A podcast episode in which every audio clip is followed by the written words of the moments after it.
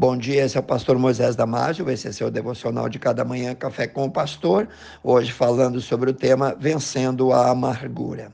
Amargura é um veneno que produz desgosto no coração e pode crescer dentro de qualquer um como uma erva daninha. Ela pode ser uma ferramenta que o diabo usa como armadilha para apanhar até mesmo aqueles que erroneamente se acham imunizados ao pecado. Nenhum de nós está imune ao seu veneno.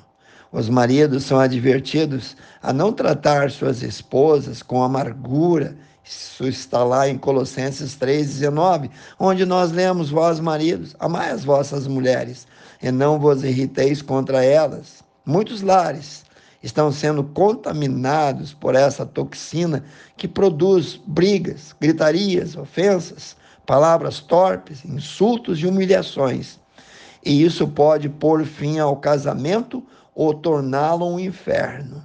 Eu não tenho dúvida que não somente os homens, mas também esposas podem desenvolver amargura para com seus esposos. Então é preciso ambos orar e orar para Deus dar a capacidade desse domínio próprio, de dominar ou frear nossos próprios impulsos, emoções e paixões, quando não de acordo com a vontade do Pai Celestial. Certamente também, se um pai nervoso se deixar ser dominado pelo instinto ou impulso carnal, ou agir precipitadamente sem sabedoria, vai desencorajar sua esposa e seus filhos, provocando a ira de ambos. Colossenses 3, 21, confira lá. Eles, por osmose, provavelmente desenvolverão amargura para com ele.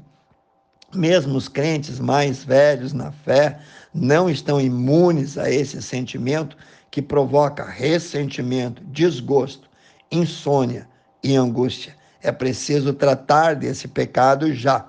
Não se deixe ser desencorajado, neutralizado pela amargura. Coloque-se diante de Deus diariamente. Fale com Ele sobre as razões que te levaram a chegar nesse ponto e peça que Ele te restaure novamente, dando a você alegria, perdão. E, e não deixe o inimigo te tirar a tua paz.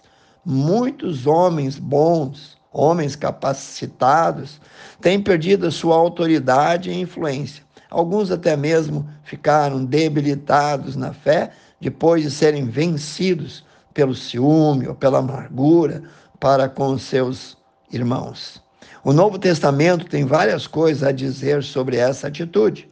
O apóstolo Paulo, em Efésios, capítulo 4, 25 a 32, cita a amargura entre muitos outros pecados feios e nojentos, entre aqueles que entristecem ao Espírito Santo.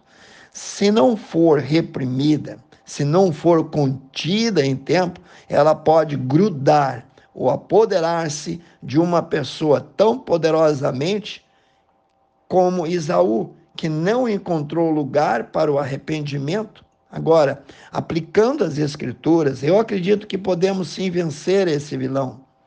Cite a Deus o nome do problema que te levou a se sentir em fel de amargura. Corte pela raiz. Trate como um desejo carnal seu. Não imputes a outro esse pecado. Quando os sintomas aparecem, Estude a Bíblia, estude as Escrituras, em vez de se entregar à autocomiseração. Busque alegrar-se com aqueles que são mais abençoados do que você. Substitua a inveja pela alegria.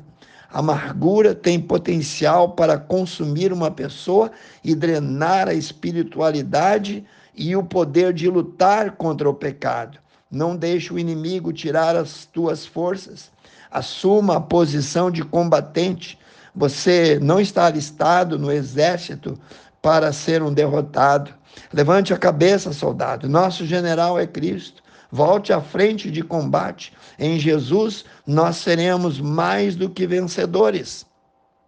Em Romanos capítulo 8, 35 a 37, nós lemos: quem nos poderá separar do amor de Cristo? A tribulação, a angústia, a perseguição, a fome, a nudez, o perigo ou a espada? como está escrito, por amor de ti somos entregue à morte todo dia. Mas em tudo isso, em todas essas coisas, somos mais do que vencedores por aquele que nos amou. Pense e repense nisso, quero orar contigo. Precioso Deus, tu és o Deus de poder, o Deus de misericórdia, o Deus de amor, Pai. Abençoe diretamente esses que estão, ó Pai, orando junto comigo e pedindo misericórdia, Pai pedindo vitória sobre o pecado da amargura, sobre o pecado, Senhor, que muitas vezes provoca em nós revolta e falta de fé. Pai, abençoa, perdoa. Eu peço em nome de Jesus, amém. Se você gostou desse devocional, passe adiante, seus grupos e amigos, e eu te vejo no próximo Café com o Pastor.